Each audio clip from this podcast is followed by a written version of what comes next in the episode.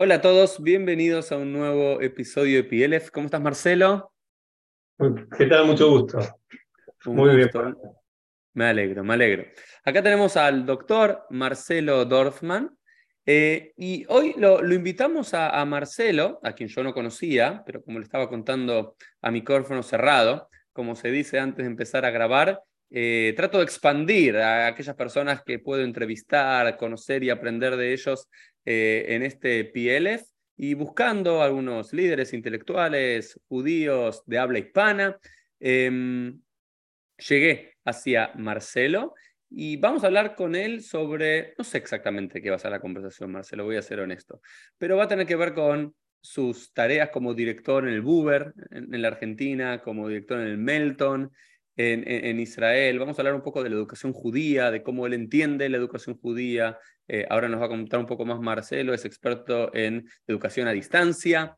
Eh, así que bueno, es un poco el panorama de lo que vamos a hablar en la próxima hora, para los que están viendo y escuchando, si les parece interesante o no, para que se queden con nosotros.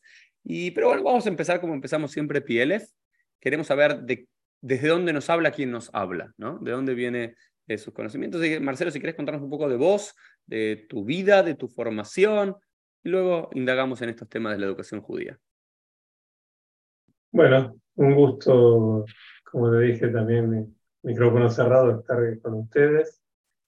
Eh, bueno, yo soy argentino, nací en Buenos Aires hace casi 63 años. Eh, y hice alía en el año 2003 eh, así que ahora estoy en Israel, en este momento les hablo no desde la Universidad Hebrea, que es lo que se, ve en mi trasfondo, sino que hoy estoy trabajando desde casa, pero eh, hoy, digamos, vamos a decir que mi hogar profesional y prácticamente desde que, desde que hice Alía es la Universidad Hebrea. Eh, ¿De dónde vengo?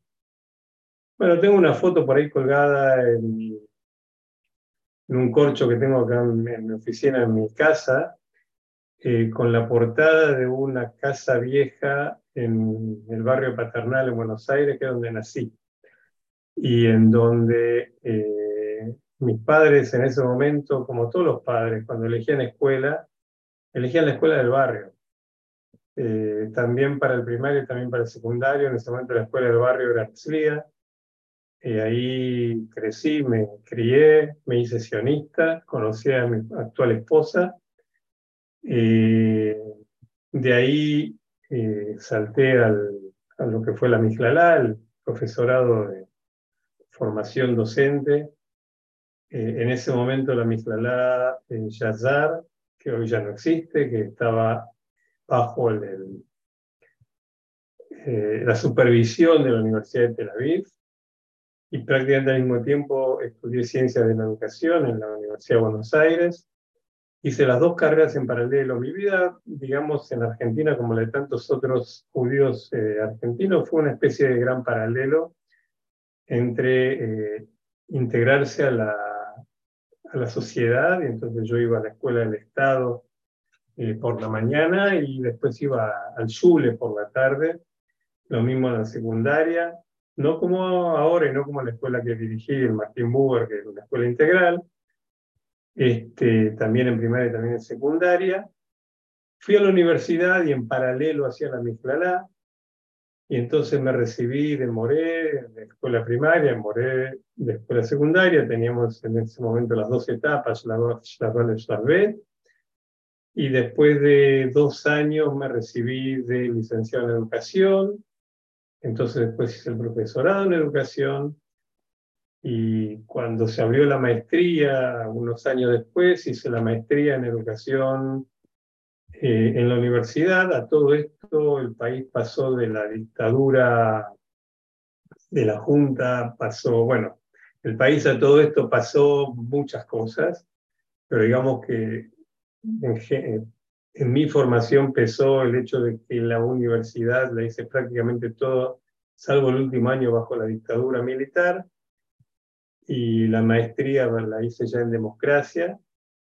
La diferencia fue el día y la noche, digamos, en la calidad de los profesores y todo. En la maestría tuve eh, la, o sea, antes de, eh, mientras, mientras estaba haciendo el título todavía, mientras estaba en la Mijlalá, tuve la suerte, cuento grande, de eh, haber entrado al Martin Buber, esto fue en el año 80, y haber conocido ahí a Jaya Rubin, que fue mi gran maestra eh, en lo, y mi gran, digamos, mentora en lo profesional. Y hasta hoy en día, digamos que estoy en Argentina la visito y sigue siendo la misma persona brillante que, que conocí en ese momento. Y en la Universidad de Buenos Aires, en la maestría, conseguí, eh, conocí a la que fue mi gran mentora académica, que fue la doctora Edith, Edith Lidwin, Zichronal Ebrajá, ella falleció hace unos años, y ella era la directora de la maestría, era una de las expertas más importantes en didáctica, eh, digamos, en el país, y aparte su especialidad era educación a distancia. Eh, ella, ella tutorió mi, mi investigación en la maestría, que no tuvo que ver con educación a distancia, sino con la enseñanza del hebreo. Y después, este, cuando terminé la maestría, ella me llevó a trabajar con ella en un proyecto de la UBA, entonces mi doble vida seguía, o sea, doble vida en el sentido metafórico. Por un lado trabajaba en Buber, por otro lado trabajaba en la Universidad de Buenos Aires en este proyecto, en donde aprendí eh, como la vieja relación entre el artesano y el aprendiz. Eh, ahí aprendí lo que es trabajar desde la pedagogía en educación a distancia, digamos. Aprendí lo que sería lo que se llama el, el ABC de, ese trabajo. Y bueno, en el 2001, o sea, en todos estos años eh, la idea de aliar Israel siempre estuvo candente. En el 84 íbamos a hacer aliá. Eh, después estuvimos juntos con mi señora en Israel, volvimos y bueno, como tantos otros eh, que finalmente hicieron aliá y otros que no hicieron aliá, eh, la idea estuvo, algunos nos animamos, otros no, por distintos motivos. El 2001 fue quizás uno de los estímulos sionistas más grandes que hubo en Argentina eh, y que a muchos de nosotros nos impulsó a volver a preguntarnos dónde estamos y qué queremos en la vida. Y ahí consideramos que era el momento por muchas cuestiones que nos vienen al caso, con lo cual, eh, llegando a Israel, yo estuve, eh, digamos, eh, llegué a Israel con una beca de Mandel, con lo que era el programa de Amitei Yerushalayim, de Jerusalem Israel Fellowships, o Jerusalem Fellowship, que es un programa que ya no está, pero que un programa de dos años que estaba destinado a educadores judíos en, las diásporas, que le daban una beca muy generosa, eh, con la condición de que estén dos años en Israel y vuelvan a su comunidad o a alguna comunidad. Eh, yo me postulé, pero les dije que eh, mi idea no era volver, pero sí seguir trabajando a distancia para la comunidad firmé un contrato por cinco años, esto fue en el 2003, o sea, firmé un contrato que después del 2005, cinco años más iba a seguir trabajando, pero el destino hizo y también mi vocación, que hasta hoy sigo trabajando para las diásporas, con lo cual eh, el contrato ya se cumplió tres veces. Eh, y, tuve estos dos años eh, en donde me pagaban por estudiar, que no es poca cosa, eh, fue una excelente manera de absorberme en la sociedad.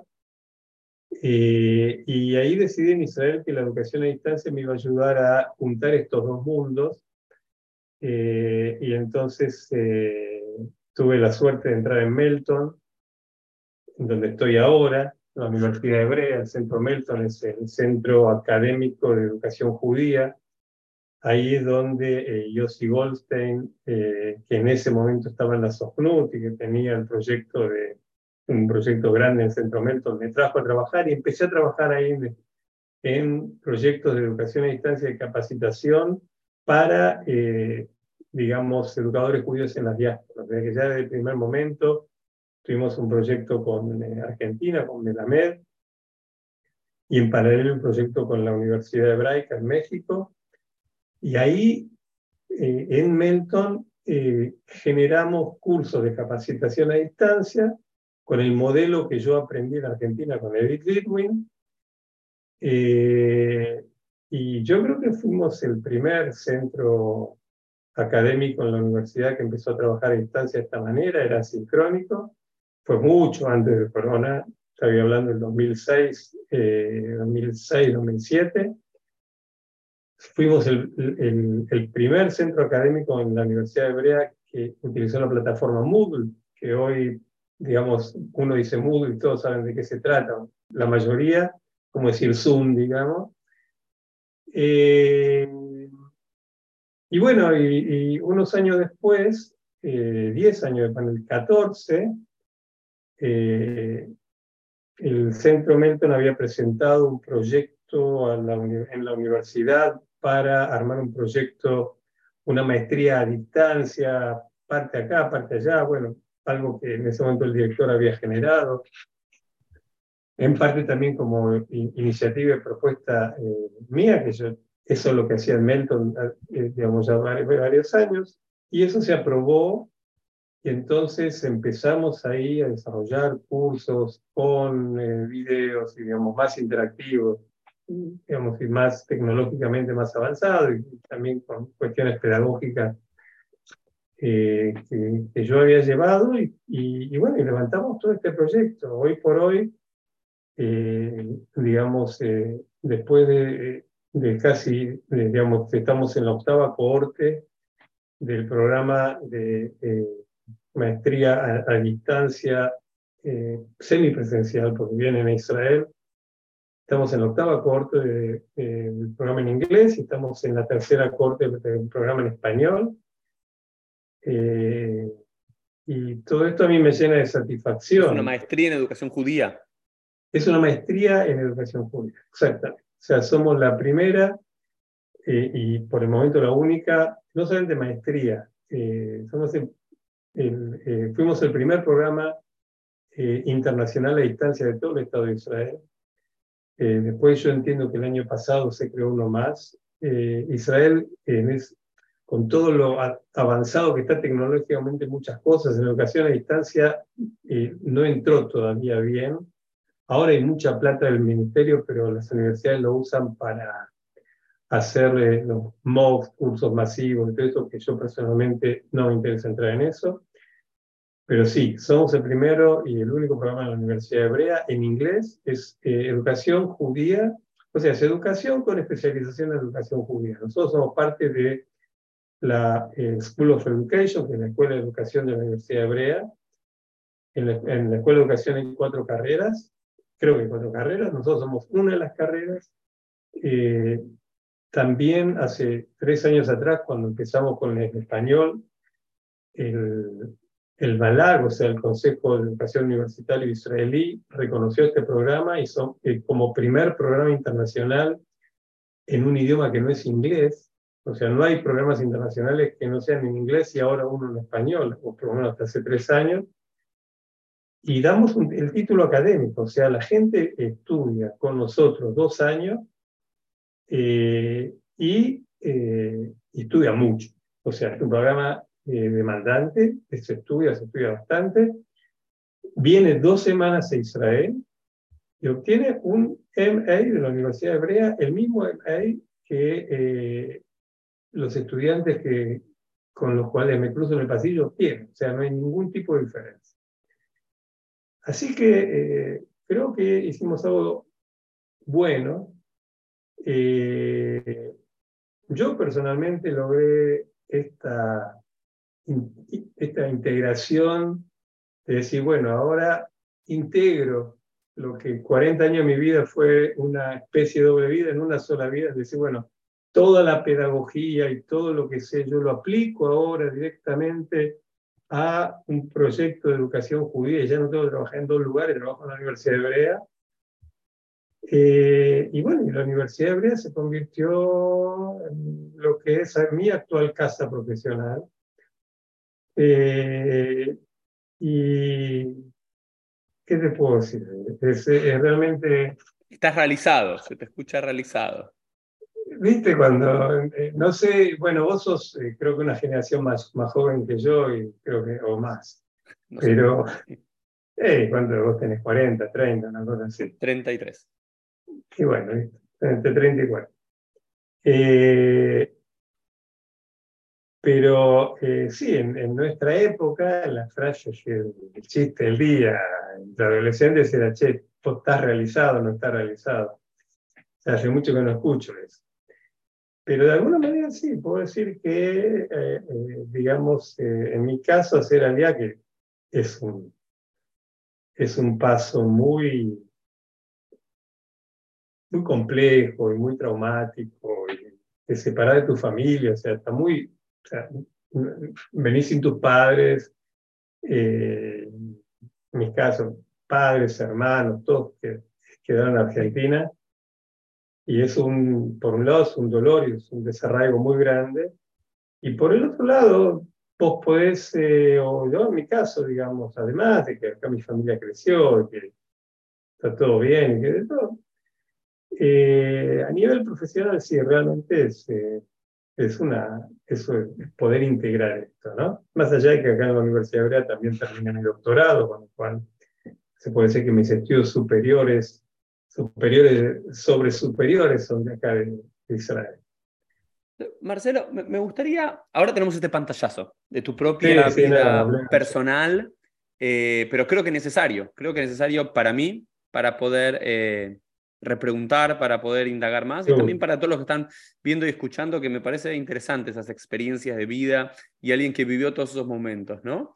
Eh, la primera pregunta que te hago también como profesional en la educación, pero también como haberlo vivido, es, eh, hay un famoso concepto en la tradición judía que es Yeridata Dorot, ¿no? la caída de las generaciones. Como siempre en la tradición judía hablamos que la generación pasada, o por lo menos una tendencia dentro de la filosofía judía, que la eh, generación pasada siempre fue más elevada, espiritual o intelectualmente, que nuestra generación.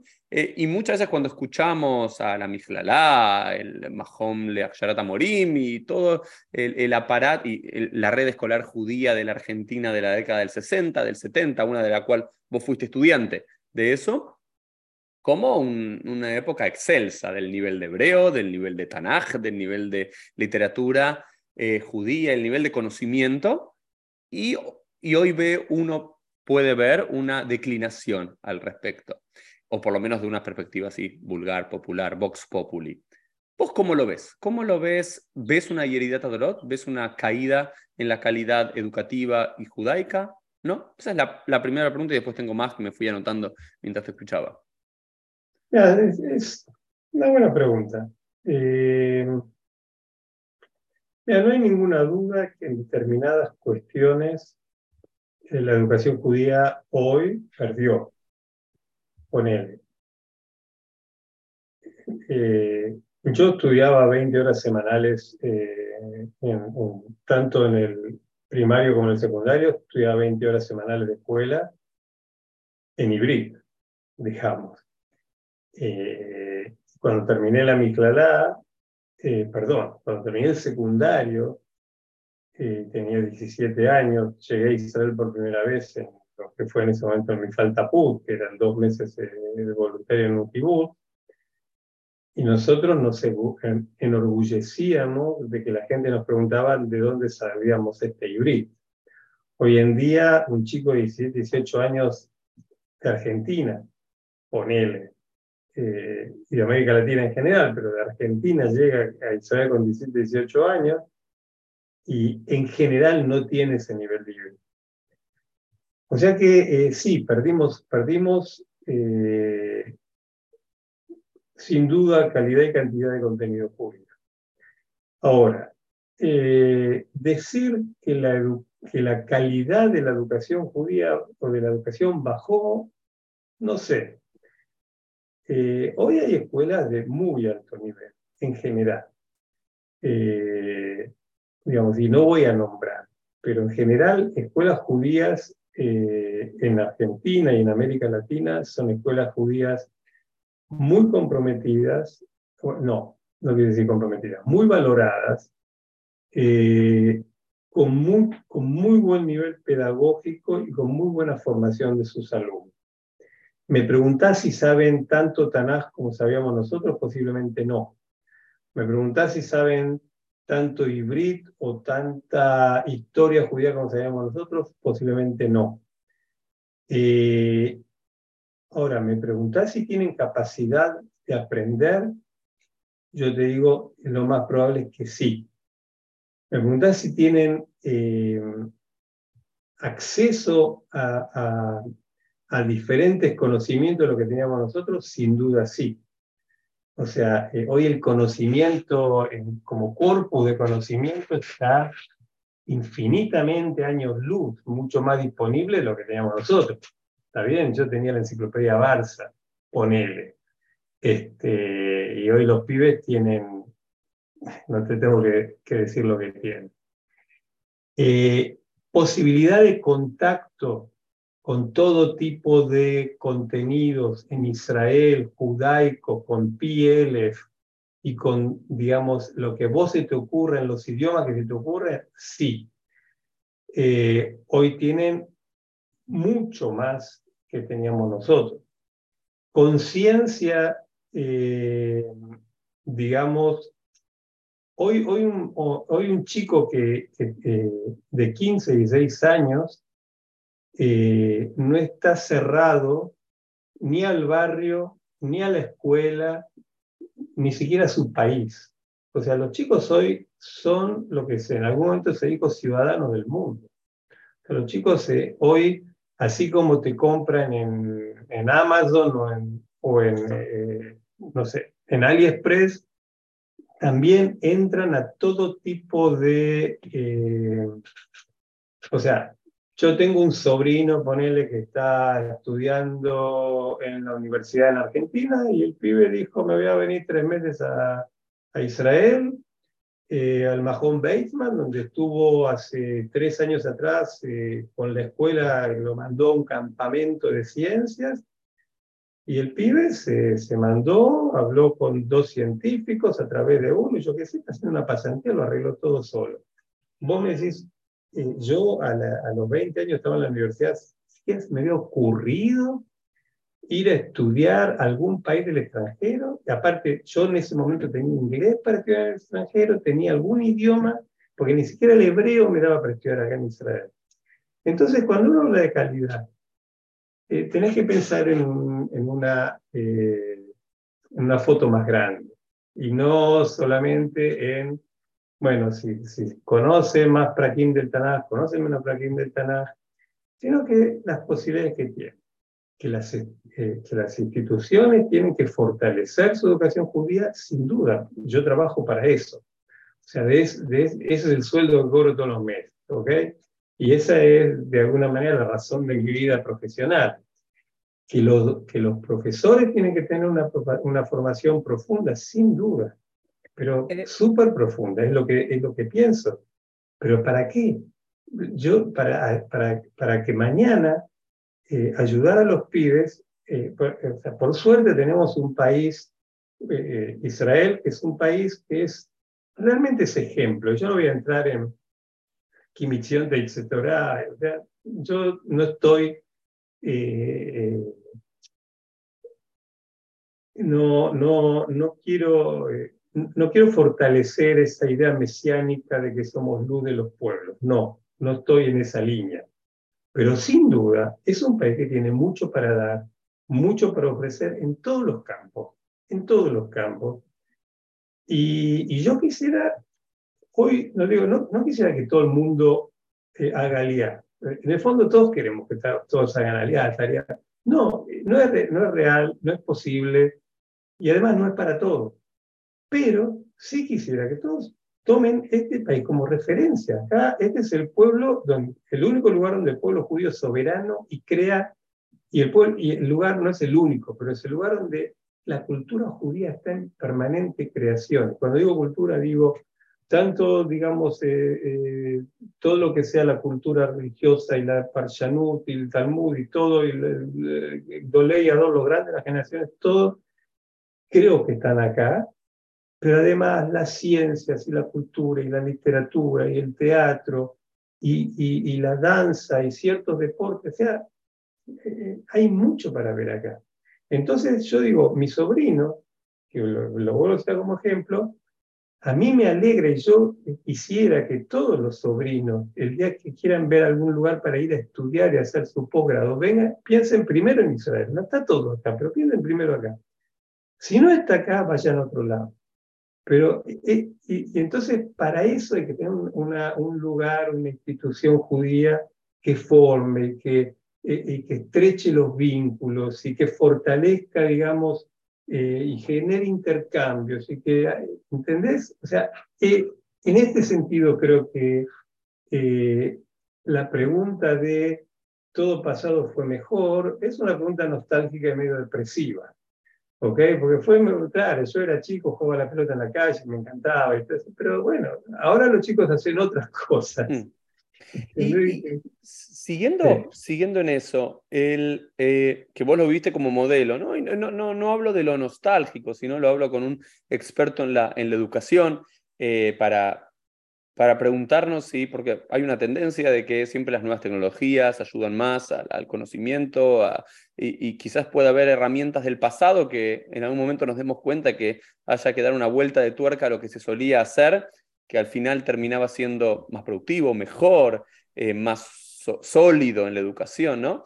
Eh, y, este paso de el, el la escuela pública a la mañana, como lo decías, y después la escuela judía por la tarde, ya sea en Yiddish o en hebreo, lo, que fuese en su momento, versus la escuela integral, que el Buber quizás fue, el Buber, Tarbut en la Argentina, fueron de los primeros ejemplos, ¿no? También como producto del antisemitismo y demás, eh, o de un movimiento de clase. Eh, ¿Qué, como experto en educación y también como haber vivido los dos modelos, como director en el Buber, pero haber participado en un Shule, los pros y los contras de cada uno, ¿existe en algún lugar del mundo donde se haya vuelto al modelo judío, vamos a una escuela pública a la mañana y a la tarde a una educación judía? ¿Cómo, cómo lo sentís? ¿Cómo lo ves? Mira, eh, eh, cada modelo tiene un pro y un contra. Yo eh, sin duda que de punto de vista, sin duda, yo eh, considero que desde el punto de vista educativo, eh, el modelo de escuela integral es un modelo, eh, a mi gusto, es más recomendable. ¿Por qué? Porque cuando vos tenés una escuela integral, vos al chico lo ves de manera integral. O sea, vos ves lo que le pasa en la clase de matemática y ves lo que le pasa en la clase de hebreo. Eh, digamos, el eh, psicólogo Howard Gardner, hace ya por lo menos 30 años, propuso, escribió, digamos, su primer trabajo sobre las inteligencias múltiples. O sea, eh, nosotros no tenemos una sola inteligencia. No tenemos, él habló de siete inteligencias. O sea, alguien puede ser, y esto es algo que intuitivamente lo sabíamos Alguien puede ser muy bueno en matemática y muy flojo eh, en, humanidades o viceversa. O puede ser un, digamos, eh, puede ser un prodigio en artes, pero en química sos un queso. O sea, estas cosas que intuitivamente lo sabíamos, y, y la maestra, mi maestro de séptimo grado se lo decía a mi mamá, eh, él lo, fundamentó, lo investigó, lo conceptualizó y a partir de esto, digamos, trae una idea de decir, bueno, la persona no es una sola, la persona es una sola, pero no es lo mismo para cada cosa. Con lo cual, cuando yo tengo un chico todo el día, educativamente lo puedo, eh, lo sigo y sé, digamos, eh, en dónde ayudarlo más, en dónde, en dónde estimularlo para que descolle y en dónde ayudarlo para que, para que avance, ¿entendés? Cosa que cuando son dos escuelas, vos seguís manteniendo esa cosa que yo medio decía metafóricamente doble personalidad.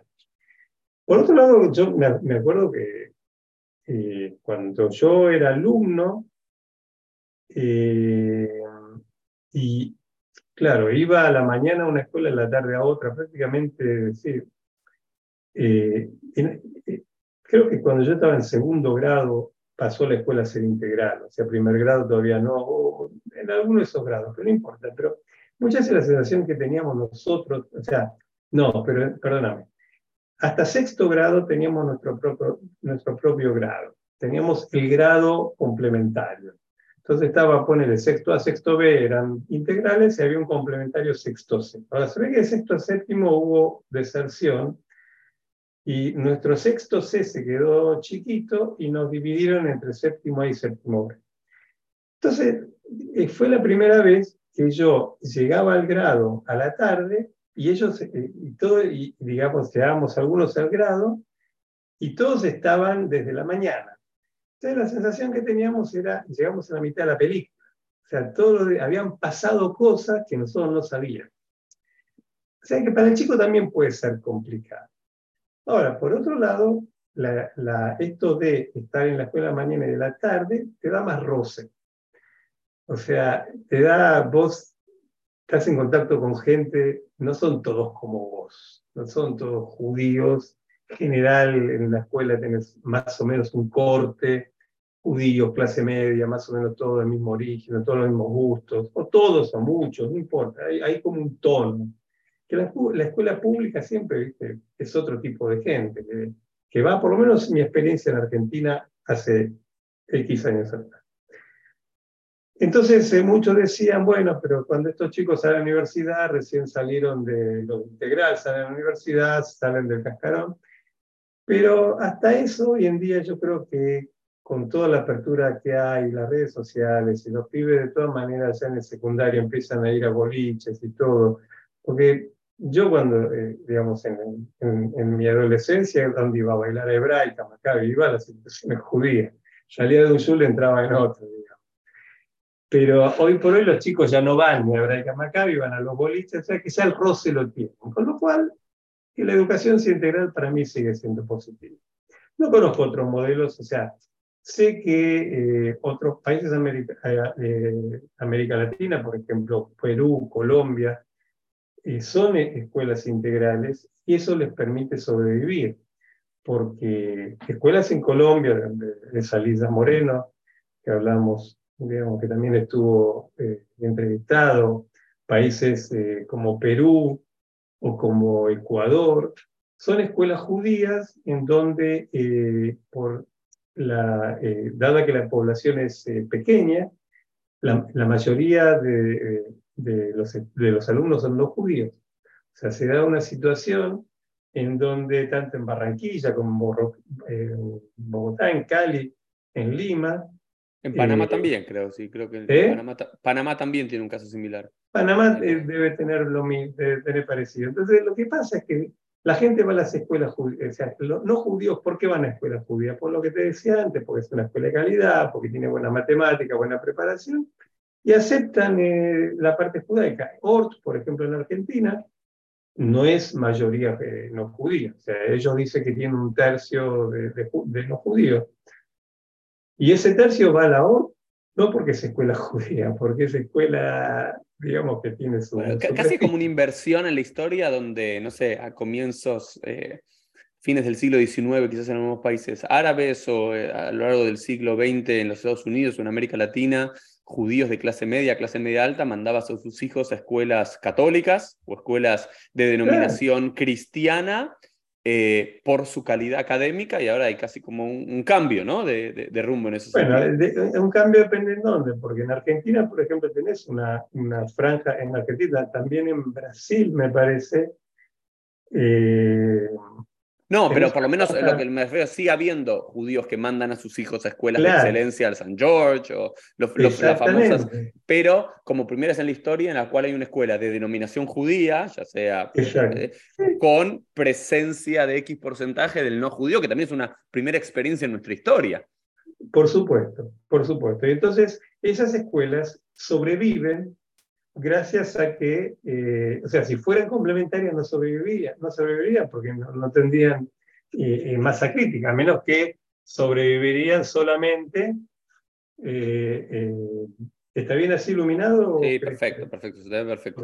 Sobrevivirían solamente si hay un benefactor atrás que paga, digamos, pero para que la escuela sea medianamente viable económicamente y, y pedagógicamente, reciben digamos, población no judía y me parece una buena solución.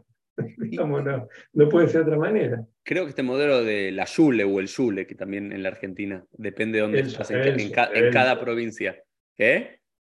Eh, sí, ahora en Argentina, en las provincias, no sé cómo está funcionando. En la, en la provincia, por ejemplo, yo, yo conozco, no sé, ya sea en Posadas, ya sea en, en, Corrientes o en el Chaco y demás, en comunidades pequeñas, todavía tienen eh, este modelo de educación o público o privada por la mañana y luego por la tarde o todos los días de la semana o algunos es el concepto complementario de... Pero porque son comunidades que no han generado una propuesta eh, por, por, diversos motivos, que no han generado una, una, escuela fuerte. Ponele, vos tenés Tucumán, Córdoba, eh, Rosario, que son escuelas que se sostienen porque, digamos, eh, también tienen, por ahora tienen población judía que la sostiene, no sé cómo están, digamos, si están recibiendo o no recibiendo, pero digamos, tienen como mucho trabajo y mucha, y mucha inversión pedagógica también en la parte eh, no pública. Eh, sí, pero creo, mira, la, educación judía en la diáspora tiene que buscar diferentes modelos de, de, enseñanza y los busca todo el tiempo. O sea, me acuerdo que en mi época eh, fue el gran paso de los 90, se abrieron escuelas judías y en hebreo o sea, se abrió... el Arrinfern, por ejemplo. Yo, yo soy producto, yo soy creo que la, la, la, primera camada, que creo que hasta tercer grado teníamos hebreo, y mis padres fueron parte de la comisión directiva que, Exacto. En que definieron como padres, y ¿sabes qué? A ver, lo, lo, digo sinceramente, yo cuando comencé los estudios rabínicos, ¿no? Fue un problema no tener esa formación hebrea que yo tenga que a los 17, 18 años absorber un hebreo que no lo tuve cuando tenía los 8 o 9 años, que solamente salía al Aleph pero por el otro lado tengo un inglés que me permite ser rabino en Nueva York o ser rabino ahora en, Miami, que seguramente en otro momento no lo tenía, digamos. Y eso es de vuelta, es, la braja y la clalá en la misma decisión. Pero que fíjate que eh, eh, además de lo que vos decís, y yo, digamos, yo vengo de la generación del hebreo, ¿ok? Eh, y el Uber también en su momento, siendo yo director, bajamos la cantidad de hebreos y todo, aunque no quisimos renunciar, y no, no se renunció hasta un día, pero también aceptamos la, la, situación de que escuelas como Arlenfeno, en su momento también Aleph, que ahora es Bet, creo que se llama, o sigue siendo Aleph, bueno. No, es Bet y será Gimel en un futuro. Eh, sí, por ahora es Bet. Entonces, eh, em, esas escuelas se abrieron y representaron una opción para familias que querían una muy buena formación, que querían judaísmo y no querían hebreo. Eh, o sea, no es que no querían hebreo, pero querían mucho inglés. Entonces, en definitiva, vos eras director y tenías que elegir, porque no, podés. Eh, porque además también esa misma familia no querían que los chicos estén hasta las 4 de la tarde en la escuela. O sea, querían también más contenido en inglés y también que los pibes estén menos tiempo, eh, yo estaba hasta las 5 en la escuela. o sea, se dio toda esa, toda esa situación. Entonces, también es esa, esas escuelas, que no solamente fue en Israel, también en, eh, eh, no en Argentina, también en Brasil surgió la escuela eh, y creo que en México también hay una escuela que está en ese modelo y en Chile no. O sea, son nuevos modelos que se gestan porque las necesidades cambian y porque hay público que dice, bueno, ahora yo no quiero esto, ahora quiero esto otro.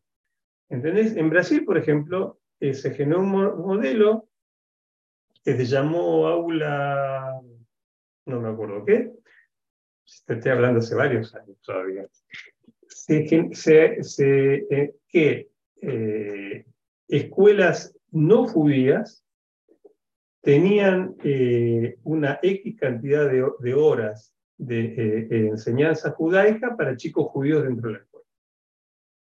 Entonces, eh, yo me acuerdo que había egresado de Melton, no de nuestro programa, pero de, Melton Melton, que estaban en Brasil y habían empezado con ese job, digamos, que fue un emprendimiento y que empezó a funcionar un montón. Y que, entonces, eso que era, ellos decían, bueno, los, muchos judíos se van a escuela privada y se escapan entre, o sea, no es que se escapan, pero eligen la escuela privada no judía, laica, digamos, en lugar de, bueno, vamos a darle judaísmo allá, mejor que tengan eso que no tengan nada. Sí, a ver, yo, yo también en la Argentina estaba, fui rabino en Nordelta y está el Northland, también que es uno de los colegios clásicos eh, ingleses ahí, que tanto en Olivos como en la sede de Nordelta tenían un Judaica Kids, eh, algo muy, vuelta, muy, muy básico, muy elemental y demás, pero bueno, también daba una respuesta eh, cuando no había un colegio integral, no sé, quizás ahora la ORT está yendo para allá, ¿qué, qué va a pasar? Pero, Marcelo, te, hago una, sí, otra, otra pregunta más que tengo que tiene que ver con la Aksharata Morim, con la, preparación para los Morim o los directores, los, los, coordinadores. Eh, en esas épocas, de vuelta, no quiero volver a la nostalgia y demás, pero realmente era una, era una, época donde el hebreo, el conocimiento era muy superior a lo que hoy, hoy existe, abrumadoramente, ¿no? Eh, hay, ¿Dónde surgen los Morim, digamos, para los que están viendo y escuchando, dónde surgen hoy los Morim para la red escolar judía en la Argentina, en Uruguay, en Brasil, en Chile, en México, Perú, digamos, eh, ¿qué es tu medida? ¿De dónde surgen hoy? Yo, eh, nosotros tenemos la, concepción de que hay tres círculos de formación docente. El primero de ellos es lo que se llama el profesorado, o sea, el tipo que estudia y se recibe de Moreno. ¿Dónde hay eso? Bueno, Argentina es, digamos, eh, Argentina tiene instituciones. O sea, hoy la Miclalá está funcionando nuevamente. Eh, el seminario rabínico yo sé que forma Morim. Y tenés eh, círculos religiosos también. Yo creo que eh, hasta hace poco, creo que Talpioto y Jala Torá tenían su escuela de formación en Córdoba. O sea, hay lugares donde se forma Morim. me preguntás en otros países, no sé. O sea, te puedo decir que Brasil no tiene profesorado, como los sistemas grandes. Eh, México sí tiene la Universidad Hebraica, eh, ellos sí forman Murim. Eh, Brasil cada tanto hace programas de formación. y si no, digamos, ¿de dónde vienen los Murim? Bueno, algunos de Argentina, otros gente que estudia en universidades de pedagogía, les dan formación judaica, Madrid Jim, digamos, cada, cada comunidad busca hacer, es, complicado porque eh, vos tenés una comunidad que tiene tres escuelas en, en total. ¿Qué, qué le va, ¿Cómo vas a, de dónde sacarlo? O sea, ¿Cómo armás un instituto para ello? No, no, hay, no hay posibilidad. Eso fue un poco la idea nuestra, es decir, bueno, a distancia resolver ese tipo de problemas. El segundo círculo es que vos tenés a los morim, le das lo que se llama la formación permanente, está muy bien, capacitación. Entonces, eso en general hay. Eh, Argentina tiene eh, hoy por hoy el, Badajino, que es un gran productor de, de Ishtalmuyot, en su momento lo fue Bamá, ahora Bamá menos. Eh, cada lugar tiene, digamos, organiza capacitaciones, eso es más fácil para hacer. Yo, y yo considero que en tercer lugar es la formación de los líderes, la formación de la dirección, de los coordinadores, el nivel más alto que lo pongo modestamente por el momento en nuestro lugar, que es el de la universidad. O sea, nosotros nos queremos instalar, y de hecho nos estamos instalando, en el gran mundo de la formación judaica, no para formar el moré que va a entrar a la quita mañana y que no tiene formación, porque eso no lo podemos hacer, pero sí para formar ese coordinador que le va a dar apoyo al moré, que va a sostener eh, a todos los morim, y que va a llevar adelante, o para, o, para el Moré, que ya tienes dos, tres, cuatro, cinco años de, formación, y cuando digo Moré, digo al Madrid, digo, digamos, educación formal y no formal, y que quiere dar un paso adelante en su carrera. O sea, así como yo en su momento, eh, en el año 91, que era el licenciado en educación y era Moré, apareció la maestría y dije, me dijeron, ¿para qué hacer la maestría? Le digo, quiero una línea más en mi currículum quiero una formación más en mi carrera, quiero profesionalizar. Entonces, eso es lo que yo creo que estamos tratando de hacer, de completar este círculo, ¿entendés? Y eh, si viene un director que ya vino, que hablaba con un coordinador de, una escuela muy grande, eh, y me decía, pero Marcelo, ¿cómo querés que piense en la maestría si para el año que viene me faltan morirme en la quitot? Le digo, mira, vos vas a conseguir morir lo que necesitas es gente que te sostenga esos morim y que, eh, y que, y que los oriente y que, y, que fortalezcan a tu equipo. porque al final no es que vas a dejar la pito sin morir, pero uno a veces por, digamos, eh, eh, se choca con el árbol y no ve el bosque. Mm. El bosque es, es decir, mira, mi director general, hablaba con un dirigente en Argentina, me dice, mira, mi director general ya está llegando a los 60.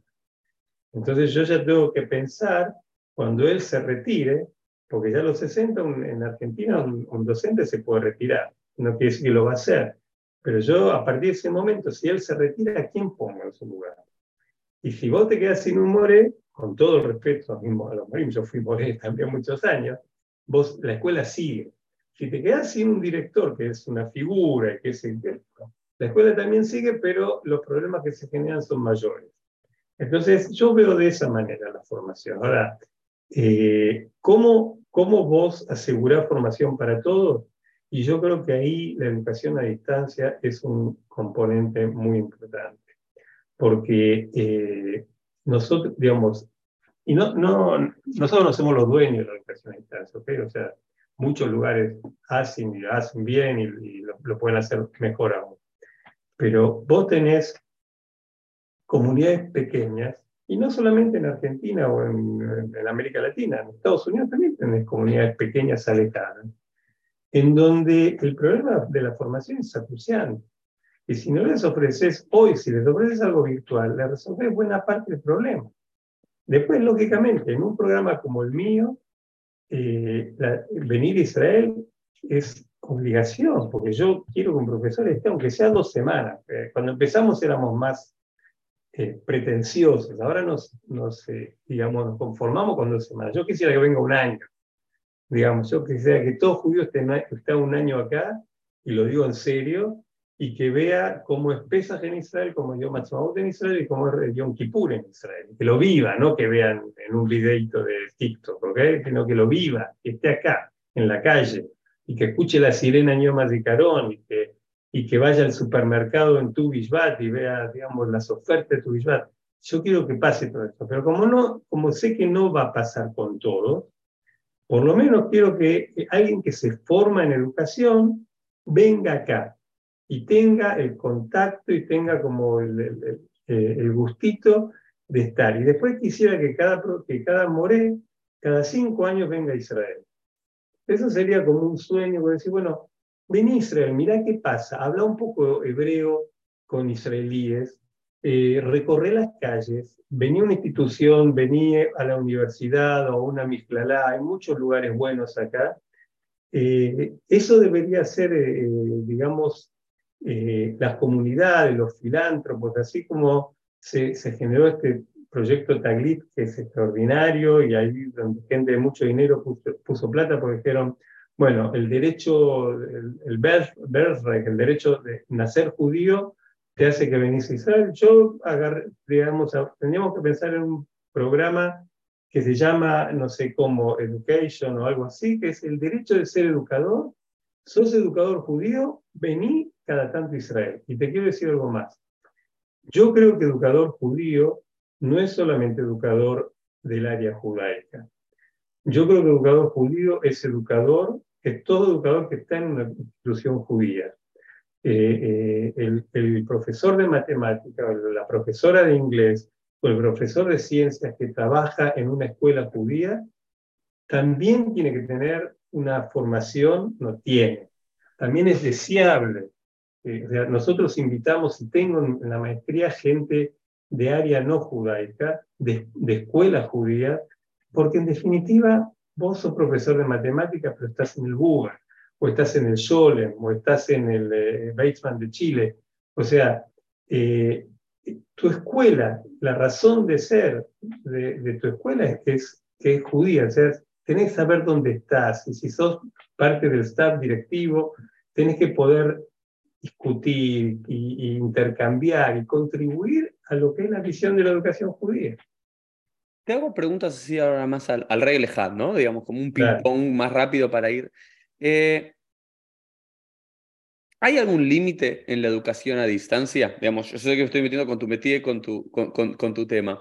¿Hay algún eh, lugar donde decís, incluso aunque sea el lugar en lo que vivo y lo que me dedico y demás, donde lo físico, el contacto, panim el panim, el estar sentado frente a frente con un libro, no puede reemplazar o puede reemplazar casi y si no todo?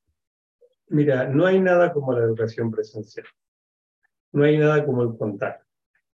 Eh, vamos a preguntar si el Y sí, bueno, qué sé yo. Si yo estoy formando un médico que tiene que hacer una, este, eh, eh, no sé, tiene que trabajar con órganos o un científico que tiene que ir a un laboratorio, tiene que estar.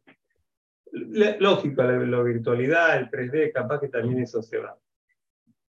Eh, la educación a distancia es un ilux, digamos, de alguna manera. A veces es, como, es, es una situación forzada. O sea, yo ofrezco educación a distancia porque no puedo ofrecer educación presencial.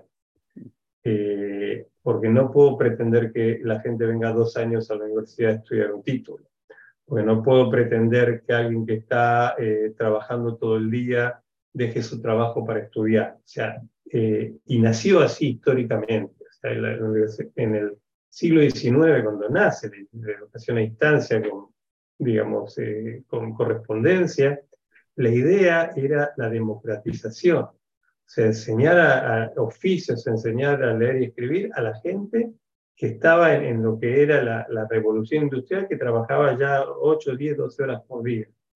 Entonces, eh, hay cosas prácticas que eh, no se pueden a distancia, pero se pueden muchas cosas a distancia.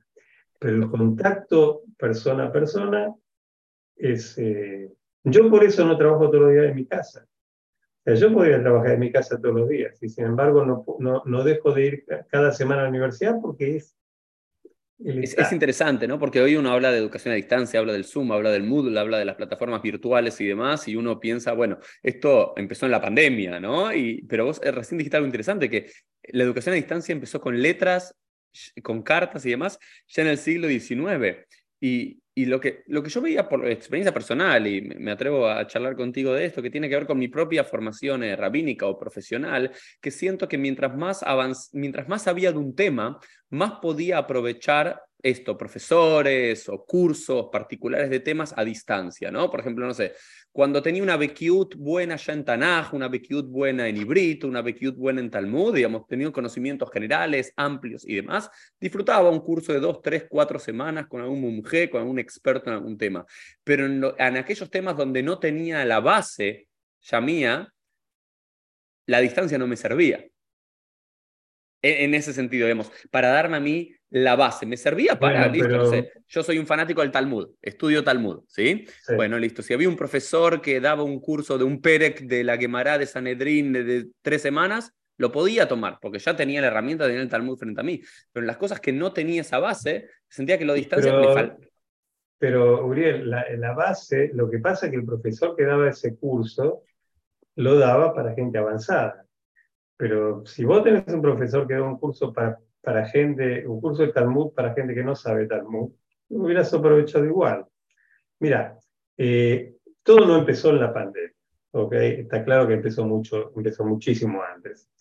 Pero ponele, eh, eh, yo después de la pandemia, un montón de instituciones se empezaron a ofrecer, se dieron cuenta que tenés que, a la gente tenés que ofrecerle cosas también a distancia para que no, no tenga, para que pueda acceder. Entonces, hoy por hoy hay una, eh, el Instituto Mofet, que es el Instituto Madre de la Capacitación acá en Israel, esto eh, ofrece una especialización en tecnologías educativas, innovaciones tecnológicas, y entonces lo hace toda distancia, los jueves de 9 a 2 de la tarde, y hacen dos encuentros presenciales por mes. Entonces, eh, yo, digamos, yo estoy participando, porque me interesa, y porque, y aparte, si no hubiera sido, si hubiera tenido que ir todos los, mi Mofet no aleja de mi casa, o sea, son media hora, pero si hubiera tenido que ir todos los jueves, no iba. O bien, empiezan a haber un montón de actividades que te ofrecen, conferencias, congresos, que si no hubiera sido a distancia, yo no voy. Ahora, lógicamente, eh, yo participé de un, de, un, eh, de una jornada sobre inteligencia artificial con él. Si vos no sabés un montón de conceptos previos eh, referidos a la inteligencia artificial o, a tecnologías o lo que sea, todo lo que dicen a mitad no lo entendés. O sea, siempre vos decís, bueno, ¿qué es lo que elegís? Y está, pero eh, siempre puede haber pero, respuesta para, distinto distinto público. Lo que es verdad, lo que vos decís es que cuando vas te metes en un tema, naturalmente empezás a buscar propuestas, empezás a buscar propuestas. Hoy por hoy, si querés buscar, si, si buscas, encontrás, y más tu caso que tenés un buen inglés, y entonces el mundo es ilimitado. No, por supuesto. A ver, creo que la, educación a distancia, esto que decías de esta democratización, ¿no? Entre la democratización y la, la realidad de las vidas de las personas frente a sus deseos de conocer más. No sé, por ejemplo, yo Dios mediante estoy empezando a hacer ahora el doctorado, ¿no? Con un profesor de España y con Dios mediante Danny Feinstein que conoces en México y yo acá de los Estados Unidos para una universidad de España y demás. Y eso es algo solamente que la distancia y tengo que ir una semana a España cada año y, ya está, y el resto investigo de casa. Pero, pero siento que una no sé, por ejemplo, yo sentí una tensión que en los últimos años también eh, institutos de formación rabínica directamente pasaron a modelos virtualmente casi 100% a distancia, entendiendo que la realidad fue que en los últimos 40, 50 años la preparación de rabinos 90% eran argentinos, porque estaba el seminario estaba hablando del mundo no ortodoxo, en Latinoamérica y exportación de rabinos, entendiendo que había gente que no se puede ir de Chile, de Uruguay, de Brasil, de México, de España y demás, o de, de donde vivan, para generar rabinos, entonces hacen toda la preparación rabínica casi a distancia, ¿no? Empezó el Instituto Reformista y luego el Conservador también un modelo así. Y la verdad que tengo una pregunta, no sé si se puede preparar a una persona casi 100% a distancia con uno o dos seminarios al año y encuentros. Eh, entiendo la necesidad, entiendo que hay una necesidad. Pero ¿por qué no se podría? Y más, y más aún en el nivel de rabino. Eh, a veces uno dice, por ejemplo, si yo tengo que hablar de escuelas, escuelas de, niños, escuelas primarias, escuelas medias, yo ahí digo, no, lo, los quiero en la escuela pero porque hay un componente social, afectivo, más allá de que eh, de lo que, lo que sería ponerle todo lo que sea el plagiarismo y todo eso que existe en todos los niveles. Pero eh, niños, yo los quiero en la escuela. Eh, universitarios, bueno, ponerle en, en, todo el mundo, también acá en Israel, los estudiantes sufrieron mucho el hecho de no llegar a la universidad. y eso fue una falencia muy grande y hoy por hoy las universidades si bien eh, eh, acá en Israel aprueban de, que haya profesores que dan a distancia o no, pero estimulan mucho que tanto estudiantes como personal que trabaja vayan a la universidad a trabajar. Poner el homeworking en el nivel de administración lo permiten creo que una vez por semana, no más que eso. O sea, quieren que la gente esté. Los estudiantes quieren estar, quieren llegar. Eh, pero desde el punto de vista intelectual, eh, la formación, por lo menos a nivel universitario. Secundario y primario hubo grandes problemas. A nivel universitario, no, no, no, no decreció, digamos, ¿entendés? Porque la gente puede estudiar. Eh, yo, digamos, mi programa es a distancia. Yo tuve el año pasado, de la lista de, de, destacados de la Escuela de Educación, yo tuve un tercio eran míos. O sea, gente que tuvo el, el recto eh, ¿Entendés? O sea, entonces voy a decir, el rabino, ¿por qué no podría estudiar a distancia? Eh, digamos, es, es, todo, entiendo, no soy, digamos, eh, experto, pero entiendo que es una formación más bien intelectual.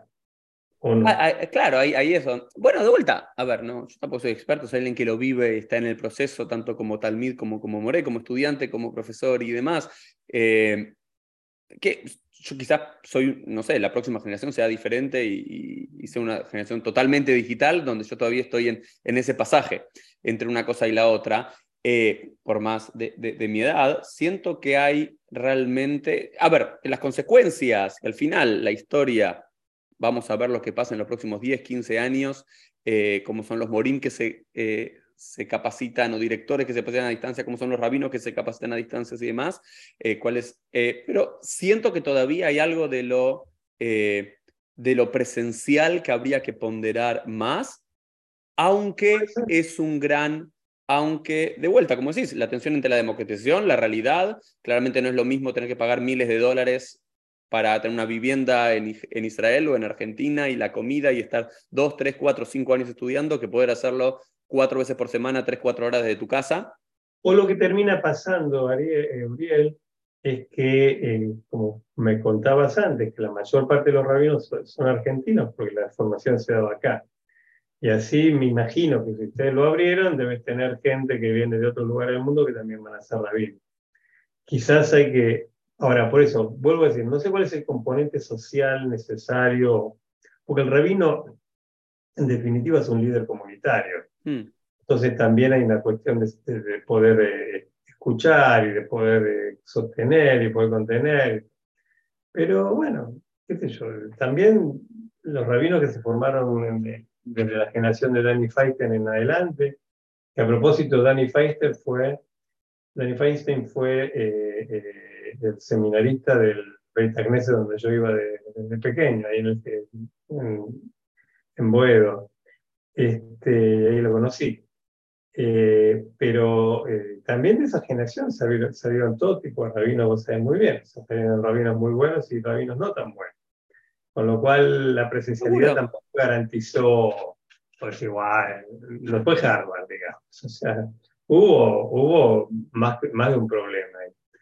Entonces, eh, hay que ver eso, digamos, aquellos que están más en el, eh, en, el diseño curricular de esto deberían evaluar si a un ramiro vos le tenés que pedir que dos meses por año venga, un mes por año, tres meses por año o lo que sea.